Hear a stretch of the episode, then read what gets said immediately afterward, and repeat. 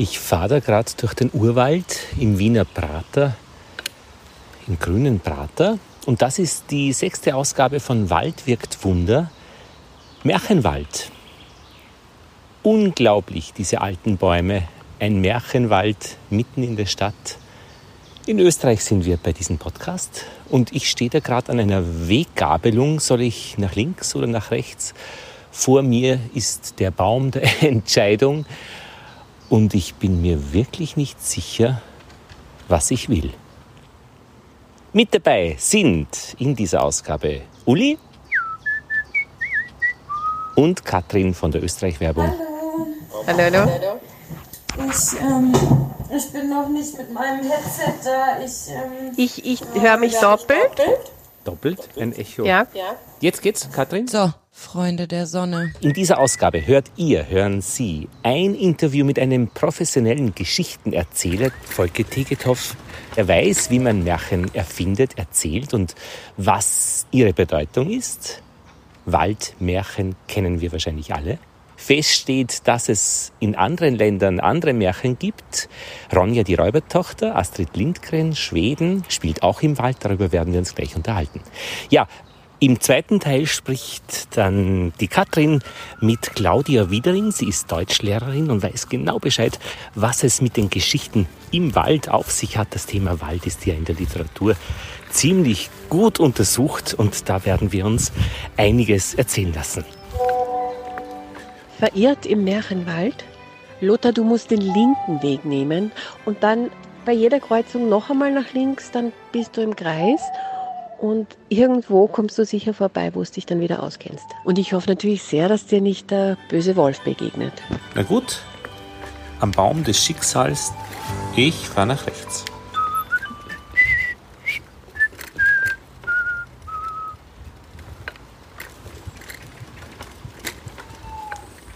Märchenwald und Waldmärchen, die spannendste Verbindung, seit es Geschichten gibt. Volker Degetow, herzlichen Dank für Ihre Zeit. Sehr gern. Viele kennen Ihren Namen und verbinden ihn natürlich sofort mit Märchen. Ich bin seit 42 Jahren Märchendichter. 1979 ist mein erstes Buch erschienen. Also damals bin ich auch Erzähler. Märchen ist eine Jahrtausende alte Kunst. Sie ist so alt wie der Mythos, aus dem entstande das Märchen, weil die Menschen sich natürlich von Beginn an versucht haben, dieses Unerklärbare der Welt zu erklären. Und dadurch sind Mythen entstanden. Weil man muss sich vorstellen, vor 50.000 Jahren, wenn jemand auf den Himmel geschaut hat und da ist der Vollmond aufgegangen, was hat er sich dabei gedacht? Er hatte nicht gewusst, was wir heute wissen. Für uns ist das ein selbstverständlicher astronomischer Vorgang. Da denken wir uns gar nichts dran. Wir wissen alles. Gibt Bilder vom Mond. Wir sind schon sogar drauf gestanden. Aber für jemanden, wahrscheinlich sogar noch 2000 Jahre zurück, brauchen wir nicht 50.000 Jahre zurückgehen, war das ein unfassbares Phänomen und äh, genauso wie jedes Gewitter, jeder Blitz, das müssen Götter gewesen sein, die da oben voll Wut etwas auf die Erde schleudern. Und so sind Mythen entstanden. Und meine Märchen haben zwar keine traditionellen Wurzeln. Ich bin Kunstmärchendichter, so wie Hans Christian Andersen zum Beispiel. Also ich erfinde meine Märchen selbst. Und Ihre Märchen sind ja nicht nur jetzt an Kinder gewandt, sondern durchaus auch äh, an Erwachsene, ne? Ähm, es gehört genau umgekehrt. Märchen sind für Erwachsene und richten sich auch an Kinder. Mhm. Für Tausende, wenn nicht Zehntausende von Jahren, war das Märchen, der Mythos, eine Literaturform für Erwachsene, ausschließlich für Erwachsene. Eine Form der Kommunikation, die sich ausschließlich an Erwachsene gerichtet hat. Und erst durch den Einfluss der Gebrüder Grimm, 18. Jahrhundert, frühes 19. Jahrhundert, als sie begonnen haben, die Kinder- und Hausmärchen zu konzipieren, was haben sie gemacht? Sie haben die alten Märchen gesammelt und haben sie umgeschrieben, haben sie zensuriert, haben sie moralisiert. Und wir müssen uns das so vorstellen, dass es damals genau in diese Zeit hineingefallen ist, als man die Kindheit entdeckte. Bis zu diesem Zeitpunkt war das Kind ein kleiner, unfertiger Erwachsener, aber wurde nicht als eine eigenständige Persönlichkeit gesehen. Das war damals der Beginn, wo die Psychologie draufgekommen ist, halt, das Kind ist ja eigentlich ein eigenständiges Wesen mit einer ganz eigenen Persönlichkeit, äh, mit eigenen Verhaltensweisen äh, und nicht nur eben etwas Unfertiges. Und das war genau die Zeit, wo auch eben die moderne Pädagogik, also unter Anführungszeichen moderne, wo die Pädagogik begonnen hat. Und da haben sich die Gebrüder Grimm gedacht, beide waren ja Lehrer, und da haben sie sich gedacht, das wäre eigentlich ein sehr adäquates Mittel, um Kinder zur Raison zu bringen, um den Eltern auch eine Lernhilfe zu geben. Aus dem Grund kommen uns heute auch Märchen so moralisierend vor. Sie wussten natürlich, dass das Ursprungsmärchen oder die Ursprungsmärchen, die waren noch viel grausamer, als wir sie kennen. Die waren sehr, sehr sexualisiert. Und da dachten natürlich, das ist nichts für Kinder und, und haben also begonnen, da einzugreifen und die umzuschreiben und dann als Kinder- und Hausmärchen herauszugeben. Automatisch, wenn jemand hört, ich bin Märchendichter, ah, super, schreibt für Kinder. Mhm. Also automatisch wird meine Arbeit oder wird das Märchen überhaupt mit Kindern assoziiert und das kommt mhm. durch im Prime durch die Brüder Grimm. Mhm. Aber die Beantwortung Ihrer Frage äh, ist ja, äh, ich schreibe prima für Erwachsene und ich schreibe auch für Kinder. Also circa ein Viertel meiner Bücher sind für Kinder und Jugendliche und drei Viertel meiner Märchen sind für Erwachsene. Das war auch etwas, was damals äh, 1979 etwas ganz Neues war, dass jemand Märchen für Erwachsene schreibt. Sie schreiben auf Ihrer Website, Geschichten erzählen ist nicht das bloße Herstellen von Leitungen zwischen meinem Mund und euren Ohren. Es ist das Legen sehr feiner Fäden zwischen mir und euch. Was genau entspinnt sich da zwischen Märchenerzähler und Zuhörerinnen? Also zunächst einmal äh, ist, wenn wir jetzt vom Mündlichen ausgehen, also wenn der Erzähler jetzt direkt auf sein Publikum, auf seine Zuhörer trifft, das ganz besondere Gefühl, die Geschichte wird nur mir erzählt. Also anders als in einem Theater, wo der Schauspieler vorne auf der Bühne steht, der spricht in ein schwarzes Loch hinein, er sieht meistens sein Publikum nicht.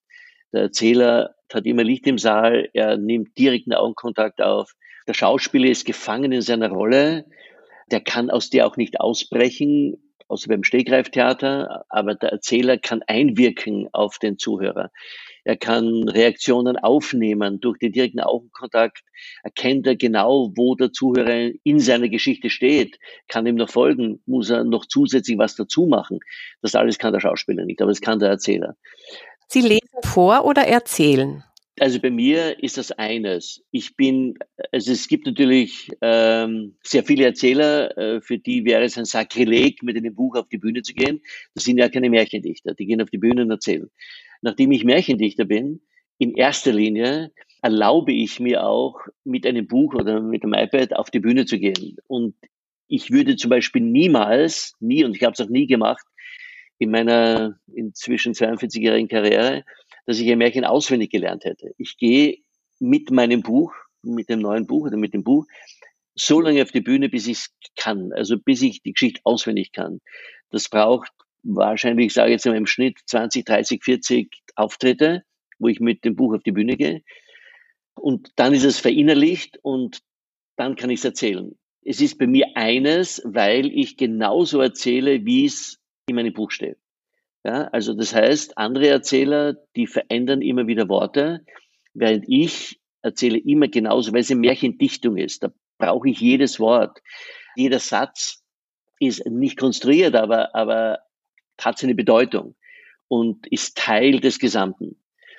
Und wenn ich dann nach, eben nach, was, ja, nach 30, 40 Mal auf der Bühne stehe und das frei mache, ähm, dann ist es für mich persönlich nicht so ein großer Unterschied. Für das Publikum, das habe ich immer wieder gehört, ist es, ja, macht es vielleicht noch ein bisschen einen Unterschied, nämlich gerade diejenigen, die sich das Buch oder für die das Buch dann sowas wie eine Barriere ist. Eine ganz kleine Barriere, aber es ist immer noch eine Barriere. Also das heißt, ich agiere halt nicht mit zwei Händen, ich agiere nur mit einer Hand, weil das andere hält das Buch. Und ich habe schon immer wieder gehört, nicht von viel, das ist ein verschwindender Prozentsatz, aber immerhin ist interessant, dass die das Buch als eine Art Barriere empfinden. Mhm. Jetzt hat der Wald ja im Märchen eine besondere Rolle. Also wenn wir jetzt von den Grimm-Märchen ja, sprechen. Ja, Hänsel ja. und Gretel verirren sich, Rotkäppchen begegnet dem bösen Wolf im Wald, Schneewittchen flüchtet in den Wald vor der Stiefmutter und so weiter. Der Wald ist die Kulisse in, den, in der Hälfte der insgesamt 200, rund 200 Märchen aus der Sammlung der Gebrüder Grimm. Da geht's ganz oft um Angst. Den Wald müssen wir uns vorstellen als unser großes Unbewusstes. Also C.G. Jung hat den Wald, C.G. Jung hat sich ja sehr mit Märchen beschäftigt und hat den Wald als unsere Seele, als dieses Unerforschbare, vor dem wir eine Angst haben, weil wir es nicht kennen, weil wir nicht wissen, was spielt sich in uns ab. Und wenn wir in den Wald hineingehen, wenn sich drinnen was abspielt, ist das eigentlich, wir gehen dort hinein und setzen uns mit uns selbst auseinander. Auf der anderen Seite, und auch das passte genau in dieses Bild, auf der anderen Seite ist auch der Wald eine Oase der Ruhe, eine Oase der Selbstfindung. Dort fühlt man sich eins mit der Natur. Dort wird man umfangen, umschlossen von diesem Unerklärlichen, woher wir stammen. So wie wir eben, wenn wir an der Küste des Meeres stehen, empfindet fast jeder Mensch eine ganz tiefe Sehnsucht und, und so das Gefühl von, von Zurückkommen, auch wenn man es vielleicht nicht so in Worte kleidet, wenn man vor Meer steht, so, Mama, super, ja. Mit dem Wald ist es ähnlich. Der Wald war eines der ersten Dinge gleich nach dem Wasser, was auf der Erde entstanden ist. Und der Wald hat auch für mich, ähm, wenn ich lebe am Land, oh, Entschuldigung, ich hoffe, das hört man nicht. Ja, schön, schöne Untermalung jetzt. genau. Äh, also, also ich lebe am Land, ich lebe 500 Meter von einem super schönen Wald entfernt und ich bin dort also ganz, ganz oft. Das ist eine, also eine absolute Quelle für mich. Das Märchen hat das aufgenommen. In dem Augenblick, wo die Menschen begonnen haben, ihre Ängste, Hoffnungen, Sehnsüchte in Worte zu kleiden, in dem Augenblick haben sie begonnen, eine Geschichte zu erzählen. Der Wald eben symbolisiert zum einen unsere Urängste, wer bin ich, woher komme ich, wohin gehe ich. Das ist das eine. Und das andere ist eben, das ist meine Quelle eigentlich. Das ist das Menschenquelle. Und das ist auch heute noch das ganz Gleiche wie vor 100.000 Jahren. Die Neandertaler haben wahrscheinlich das exakt das Gleiche empfunden ein Ort, wo man sich auch zurückgezogen hat. Gleichzeitig Angst vor den Tieren, die da drinnen wohnen, aber auch Schutz. Wenn man hinaufgeklettert ist auf die Bäume, Schutz gesucht hat vor den Tieren, die unten und die nicht draufkommen konnte. Also alles das finden wir im Märchen eigentlich wieder, weil das so ein wirklicher Ursprungsort ist für alles, was in unserem Leben eigentlich abspielt. Also Sie haben vorhin die Moral angesprochen. Also auch dieses, ich habe irgendwas geschafft im Wald, ich habe irgendwas bezwungen, meine Angst, äh, die böse Hexe, was auch immer. Die Märchen gehen ja dann auch alle gut aus. Also die Verfolgten sind dann letztendlich frei und haben es geschafft, aber aus eigener Kraft. Ne? Ja, genau. Also das Märchen ist ja sehr, wie soll ich mal sagen, es ist ja immer sehr einfach gestrickt. Es hat eine Struktur. Das ist ja auch das, was Kinder so lieben. Diese feste Struktur im Märchen. Und darum, um diese Struktur, werden jetzt unterschiedlichste Bilder gemalt. Und es ist beim Eintreten in den Wald, treten wir eben ein in das Unbekannte, in das Gefährliche. Dort treffen wir jetzt auch Dinge, die auf uns einwirken. Das ist also genauso, wie wenn wir als Mensch wohin kommen, neue Menschen, neue Kulturen, in einen neuen Job hineinkommen und dort treffen Dinge auf uns, die wir zu bewältigen haben. Und wir müssen uns als Menschen beweisen, damit wir zum Erfolg kommen, damit äh, das unter Anführungszeichen Böse, es kann sein in Form eines Chefs, den ich kenne, bis hin zu, keine Ahnung, wenn ich irgendwo hinkomme, dass ich Angst habe, dass ich ausgehabt werde.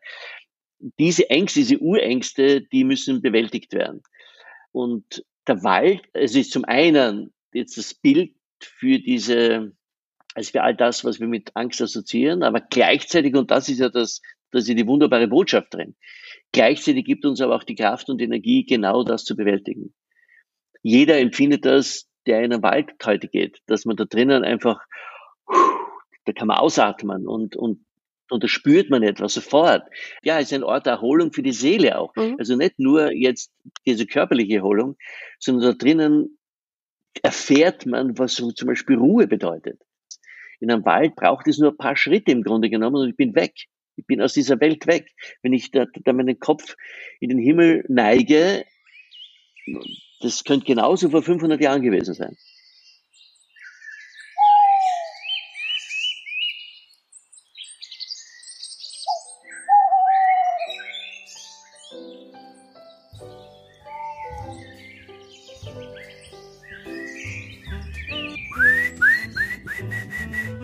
Katrin, habt ihr auch einen Familienpfiff? Ähm, ich weiß leider, ein kleines Bier ist doch ein Pfiff, oder? Okay. ja, fast. Also es gibt bei uns auch, äh, die, die Uli hat irgendwann. Wie, wie geht der? Na, ganz falsch. Du willst, du willst, du Sofort willst beim Passwort rausfallen. ah, mit diesem Triller da dazwischen. Ja, ja, da ist ein Driller dazwischen. Mal gelingt der schöner, mal nicht so. Und bei uns geht's, Okay. ja, nicht so Mhm. Das musikalisch wie eurer. Viele, Ma- ja, viele Familien haben das, das stimmt. Ja, Katrin, ihr nicht, Familienpfiff. Nein. Damit man herannahende äh, ähm, äh, Familienpersonen identifizieren kann. Quasi das frühere Passwort. Ja, ja. Nein, ich höre auch zum ersten Mal davon. Weil die Entstehung ist schon selbst äh, sicher interessant. Wo, wo, wer hat den entwickelt bei euch, äh, Uli? Kein, jetzt muss ich meinen Papa fragen, ich weiß es nicht, Mhm. wie er da drauf gekommen ist, aber der, das war ein Kind, da gab es den schon. Bei uns war er, glaube ich, schon in, in der nächsten Generation, den gab es schon vorher. Ja. Ah, wirklich? Und auch praktisch im Wald. Also wenn man wirklich wen verliert, äh, mit dem kann man minimalinvasiv sich verständigen. Also ohne, 3000, 3000 Amseln sind dann verwirrt, wenn du im Wald mit dem Schiff kommst.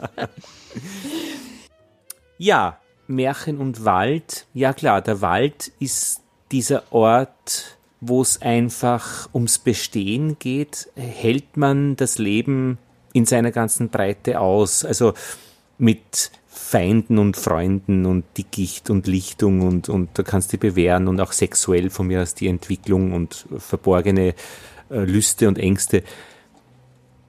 Also die Räuber, die stehen ja dann oft für die Konflikte, die man erlebt und die man bewältigen muss. Und bei Ronja, die Räubertochter, geht es ja tatsächlich eben äh, mit diesen zwei be- befeindeten Räuberbanden, wo sich die Ronja, glaube ich, ja befreundet mit dem Sohn der anderen Räuberbande und die flüchten dann in den Wald und leben in der Bärenhöhle, um einfach um den Zugriff der Eltern zu entgehen. Und da gibt schon Bewährungen zu bestehen. Die Wildtruden, die waren wirklich gefährlich und die Rumpelwichte, denen ist man halt in die Wohnung reingestiegen, also die im Erdboden wohnen. Und Nee, aber das größte Problem war, sie, sie hatten nichts zu essen. Und dann hat ihnen die Mutter doch äh, Lovis, Lovisbrot gebracht. ah, genau. Also die Mutter hieß Lovis und das war dann das Lovisbrot und sie, sie waren, oder das, die Ronja war so gerührt, dass sie dann Heimweh gekriegt hat. Ja. Und für sie war ja, glaube ich, dann der Wald äh, diese, diese Idee, dass man, dass man eben groß genug ist, dass man dort leben kann. Und das ist natürlich Astrid Lindgren, wann ist das Buch? Ich glaube 1980 oder so erschienen, aber das kommt aus Skandinavien, das ist schon ein bisschen anders wie die Grimm-Märchen, die halt aus dieser Romantik da raufgezogen wurden und bei uns dann eingesetzt Ja, nicht so angstbehaftet. Also da ist. Ja, die da, hat schon Angst vor den Räubern gehabt, glaube ich, die, oder von den Wildtruden.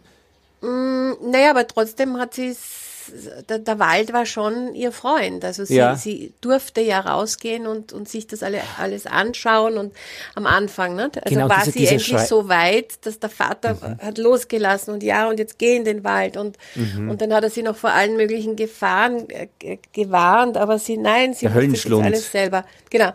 Und, und sie musste es selber äh, Und sie hat- schaffen, ne? Sie hat ja dann auch einen Schrei gehabt im Frühling, eben dieser Befreiungsschrei, dass sie eben jetzt dort ist, der Begeisterung.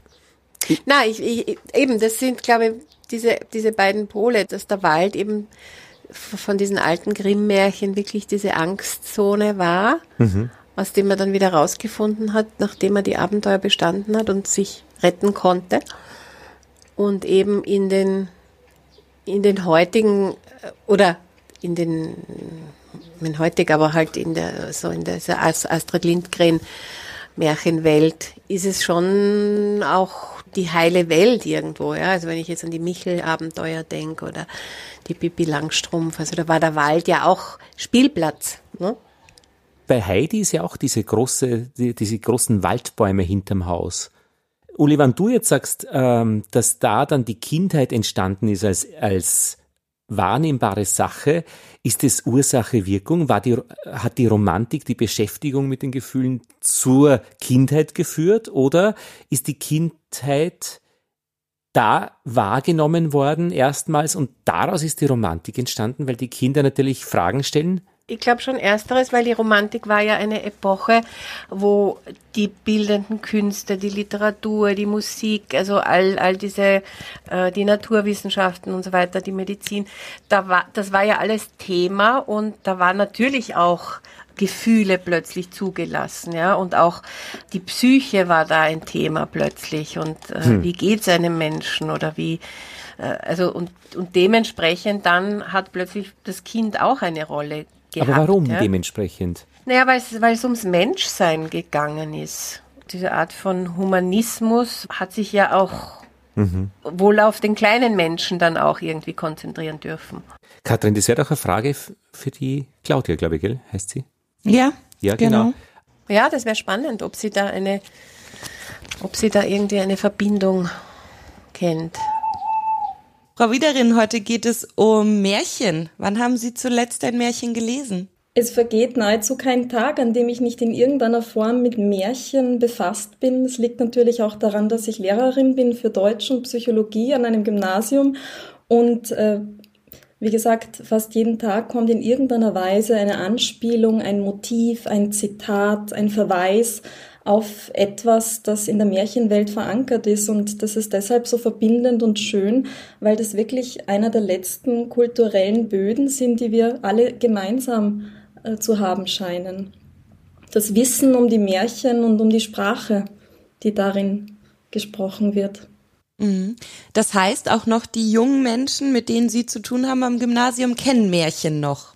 Ja, meine Schüler kennen Märchen alle. Liegt natürlich auch daran, dass ich das fleißig selbst betreibe in der ersten Klasse. Da gibt's tatsächlich dann Märchenstunden und Weiterentwicklungen der Motive, schräge Werbeinszenierungen in der Märchenwelt und andere Aufgabenstellungen, die sich kreativ damit befassen. Äh, und ich mache die Erfahrung, dass diese Texte unglaublich gut ankommen, obwohl sie scheinbar alt und, und wenn nicht gar veraltet sind, aber das sind sie eben nicht. Mhm. Das heißt, das Motiv hinter Märchen oder die Motive hinter Märchen, die sind immer noch aktuell. Genauso ist es. Also ich gehe fest davon aus, dass die Märchen in einer Ursprache zu der Seele des Menschen sprechen, die im Grunde gar nicht weiter erklärungsbedürftig ist, sondern die jeder für sich intuitiv erfasst. Jetzt haben Sie aber die Frage nicht ganz beantwortet. Welches Märchen haben Sie denn tatsächlich zuletzt gelesen? Zuletzt gelesen habe ich jetzt wieder das Rapunzel mit der tiefen psychologischen Deutung von Dr. Eugen Drewermann, der sich ganz intensiv mit der Sprache des Märchens äh, befasst hat und dort äh, Wege aufzeigt, wie sie uns helfen, ähm, ja, die Prozesse des Lebens besser zu verstehen, indem angenommen wird, dass in den Märchen eine tiefe Weisheit steckt, die wir auch heute noch nutzen können. Welche Weisheit steckt in Rapunzel?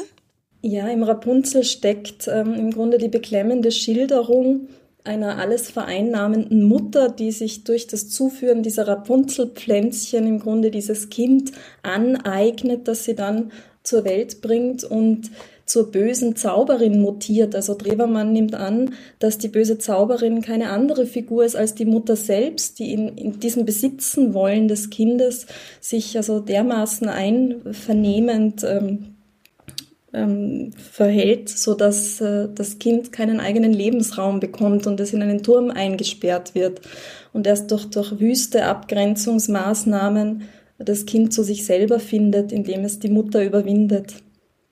Aber was natürlich dieses Märchen und auch andere ja oft gemein haben, ist, dass es so Extremsituationen sind. Ich denke, das ist einerseits das Irritierende an vielen Märchen, dass man sich äh, fragt, ja, das kann doch nicht für Kinder geschrieben sein, das ist viel zu brutal, da geht's runter, wird jemand gebraten, da wird jemand ausgesetzt im Wald, da, da äh, passieren die wüstesten Dinge. Aber erstens einmal sind Märchen nicht ursprünglich für Kinder geschrieben, sondern haben ein wesentlich weiteres Publikum im Blick gehabt. Und zweitens äh, ist eben genau das Leben darin wiedergespiegelt, dass eben diese Gewalten auch in sich trägt. Und jeder, der eine Zeit lang gelebt hat, weiß im Grunde, dass es rau zugeht mit allen ja, Implikationen, die da mit einherkommen. Und die Kinder wissen auch, dass das Leben brutal und irritierend sein kann und sie können interessanterweise auch mit diesen brutalen Motiven gut umgehen, zumal es in den Märchen ja meistens bis immer ein gutes Ende nimmt. Es geht ja eigentlich um Wald in dieser Folge, beziehungsweise in diesem Podcast. Ja, der Wald spielt eine bedeutende Rolle im Märchen.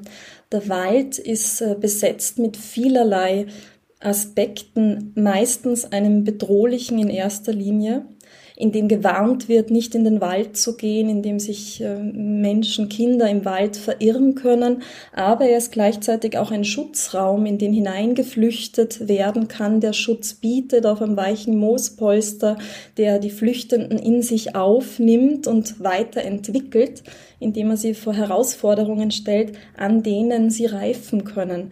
Aber zunächst einmal, wenn wir uns das konkret anschauen wollen, ähm, im Märchen Rotkäppchen ist der Wald ja die Zone des Verbotenen und sie wird besetzt mit dem, mit dem äh, Gebot, den Weg nicht zu verlassen. Und der Wolf als Verführer tritt aber auf und lockt das Rotkäppchen eben von diesem Weg her herunter, indem es ihm die Blumen zeigt und, und verführt es sozusagen in diesen verbotenen Raum einzutreten, worauf dann natürlich äh, was, was Grauenhaftes entsponnen wird, das sich aber im Grunde dann gut auflöst. Beim Hänsel und Gretel Märchen ist es so, dass der Wald als Todeszone gedacht ist. Die Eltern setzen die Kinder aus in der Absicht, ja, sie von wilden Tieren zerreißen zu lassen, weil das Essen nicht ausreicht für die Familie und äh, ja, wie durch Zauberhand geraten sie aber in eine Gegenwelt, in die Zone der Hexe, die ihnen scheinbar alle Leckerbissen, die, denen sie eben entsagen mussten, zu Hause auf dem Präsentierteller äh, vorlegt und dann eben auch besiegt werden muss, um letztendlich erlöst zu sein. Also auch hier der Wald als als Raum, in dem man sich bewähren kann, der bedrohlich und bedrohend ist, aber letztlich in keinem Märchen, und das ist das Interessante, zerstörerisch. Das heißt, der Wald bedroht die Akteure, die ihn betreten, fordert sie auf, sich zu entwickeln, die Fähigkeiten auszubilden, aber er vernichtet nicht, im Gegenteil, er formt die Persönlichkeit und fordert die Kräfte der Protagonisten heraus, sodass sie dann gestärkt wieder aus dem Wald heraustreten können der Wald steht hier so für diese Entwicklung der Charaktere der einzelnen Personen. Genau, und zwar wirklich im Widerspiel mit unter Anführungszeichen bösen Mächten, mit bedrohlichen, mit wirklich lebensbedrohlichen Szenarien, die aber einen Reifungsprozess in Gang setzen. Das heißt, der Wald ist eigentlich gar nicht das eigentliche Böse, sondern es gibt noch immer eine böse Kraft. Genau, der Wald ist der Handlungsraum für alles Mögliche, was einem im Leben widerfahren kann. Ob Gutes, ob Böses. Vielfach ist der Wald auch ein schützender Wald, der dann Beeren wachsen lässt, der Moospolster vorlegt, auf die man sich betten kann, hohle Bäume, in die man sich hineinflüchten kann, Quellen, die entspringen zur Labung der Flüchtenden auf der einen Seite, andererseits aber auch ein Ort der Bedrohung, in dem Wesen auftauchen können, die, ähm, die bedrohlich sind. Ja.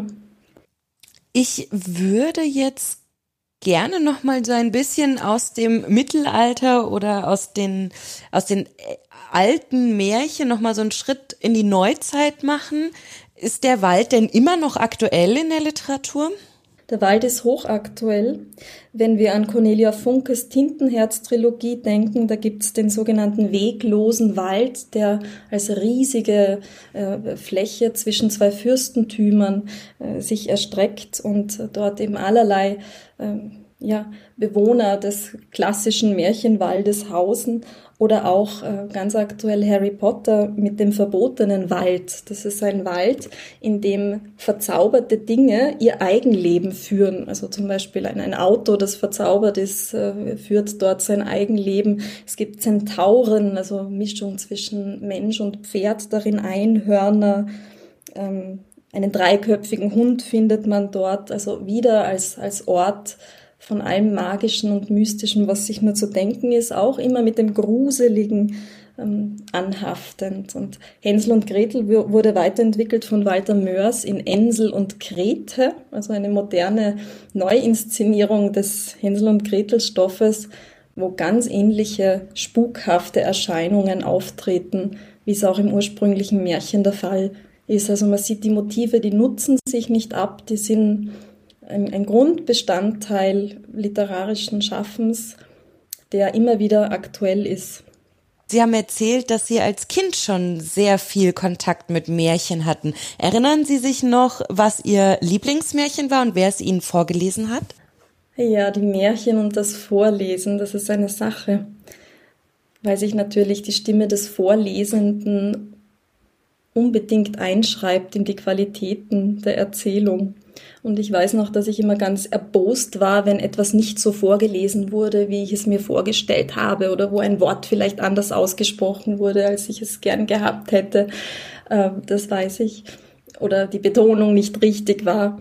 Ähm, Im Grunde habe ich sehr gern Kassetten gehört, wo vorgelesen wurde. Das ist dann gleichsam so zur Melodie erwachsen, die Stimme des Erzählers, auf die man sich rhythmisch hat einschwingen können. Wirklich so was Meditatives wo schon jedes Wort im Grunde mitgesprochen werden konnte. Das sind die Erinnerungen an die Märchen. Und am liebsten habe ich gehabt den Froschkönig. Da konnte man sich plastisch vorstellen, wie diese, diese ja, Krötengestalt. Ich habe mir komischerweise immer als Kröte vorgestellt, obwohl sie ein Frosch ist. Aber Kröten kannte ich eben in freier Wildbahn so gut. Deshalb habe ich mir immer eine Kröte vorgestellt. Und wir hatten einen Brunnen bei meiner Großmutter und der kam natürlich als Bild zu mir, wenn ich vom Froschkönig gehört habe. Und die goldene Kugel, die er da herauftaucht, also dieses Gold, das ist schon magisch angezogen, bereits als Kind, weil es als sehr, als etwas so Besonderes, dass jemand eine goldene Kugel hat. Also allein das. Ich habe die Trauer sehr gut verstanden, die das Kind hatte, als das dann in den Brunnen gefallen ist und eben diesen, diesen forsch fordernden Frosch, der da Bedingungen stellt, unter welchen er die Kugel wieder heraufholen äh, soll. Und dann den Ekel des, des Mädchens, das aber gezwungen wird, diese Bitten des Frosches zu befolgen. In der Ermahnung durch den Vater, das war köstlich. Also, da hat man sich mitgegruselt, wenn dann der kalte, glitschige Frosch ins Bett gestiegen ist und sie sich schreiend dagegen gewehrt hat. Und nur das Ende habe ich damals schon nicht verstanden, nämlich, dass die Prinzessin aus lauter Ekel den Frosch im Endeffekt an die Wand wirft, so dass ihm die Haut aufplatzt und quasi als Belohnung für diese brutale Tat dann der Prinz herauskommt und, und sie dann auch noch geheiratet wird für diese Gewalttat. Also das habe ich damals ein bisschen ungerecht empfunden, dass man so mit seinem zukünftigen Mann umgehen kann und trotzdem dann in den Stand einer ja, ähm, Ehe gehoben wird, die einige Königreiche mit sich bringt. Wobei man ja schon sagen muss, der Frosch hat das Mädchen schon zu komischen Sachen gezwungen. Ach, also das wird ja wohl nicht zu viel verlangt sein, dass er an der Tafel sitzt und ein paar Bröckchen vom Teller isst.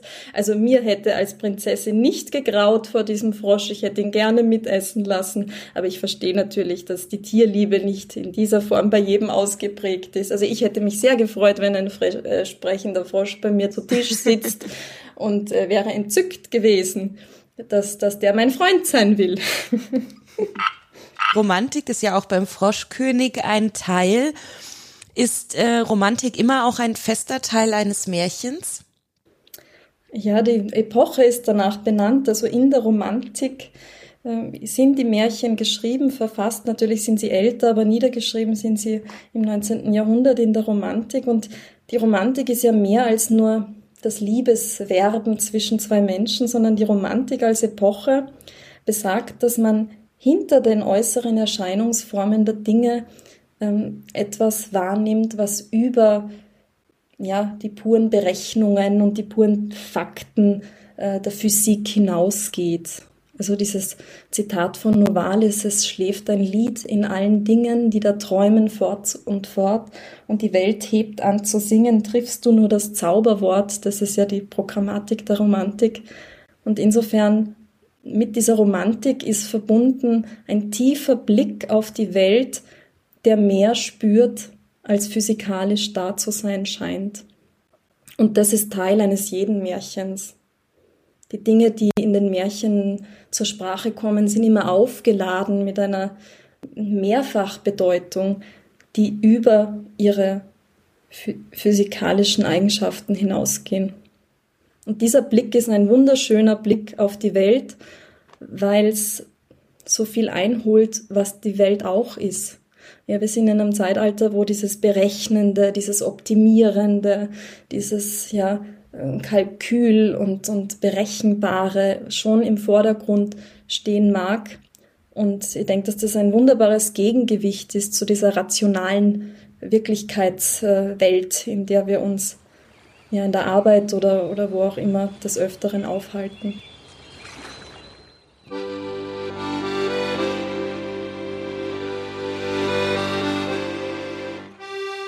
So, liebe Leute, wir hören wir hier auf. Deckel drauf? Das Märchen ja, sehr gerne. ist zu Ende. Okay. äh, womit geht es in der nächsten Episode dann weiter? Nach dem Märchen kommt Schauplatz Waldboden. Der Boden, der Blick zu den ja, Füßen, wir werden, nach unten. werden ein bisschen graben. Mhm. Ja? Ist, nicht die, ist nicht die nächste Ausgabe die mit Boden? Ich dachte, die, die kommende Wo sei die mit fertig Boden. werden, vielleicht, oder? Aber Boden sind ja beide Nein, schon gehalten. Nein, ich brauche ja, der Lothar und ich, wir sind ja erst am 2., erst nächste Woche Freitag in der, im Ah. Nationalpark. See, Also ich glaube, da wird vorher jetzt das Märchen fertig, oder? Ja, wir schauen, es ist wie ein Okay. Rennen. Zwei Geschichten, die in den, Ja. die, die, die äh, jetzt schon. Ich, Ja, eh. ich werde jetzt leider angerufen. Ja, tschüss, Ja, also, Katrin. Ja, okay, Baba. danke. Ciao, Baba. Ciao. Wir sollten uns eh über Folge... Hallo. Warte, Nein, jetzt, Katrin, wir Katrin, hören muss dich jetzt noch. noch ausschalten. Ja, sie ist schon weg. Hey, und eine Auflösung bin ich noch schuldig. Beim Zusammenpacken dieser Episode von Wald wirkt Wunder habe ich bemerkt, dass ich gar nicht erzählt habe, wie die Geschichte ausgegangen ist. Beim Baum der Erkenntnis, rechts herum bin ich ja gefahren. Links herum hat die Uli gesagt, soll ich fahren, und tatsächlich war es egal. Hinter dem Baum der Erkenntnis, der ist nämlich auf einer äh, grünen Insel gestanden, haben sich diese beiden Wege wieder vereinigt und gingen dann eh in einen Weg, der eine wunderschöne Biegung gemacht hat, durch diesen Urwald wieder zurück auf die Prater Hauptallee und dann in das pralle Leben der Stadt schlussendlich. Und den Ausflug habe ich mit einem Eiskaffee beendet.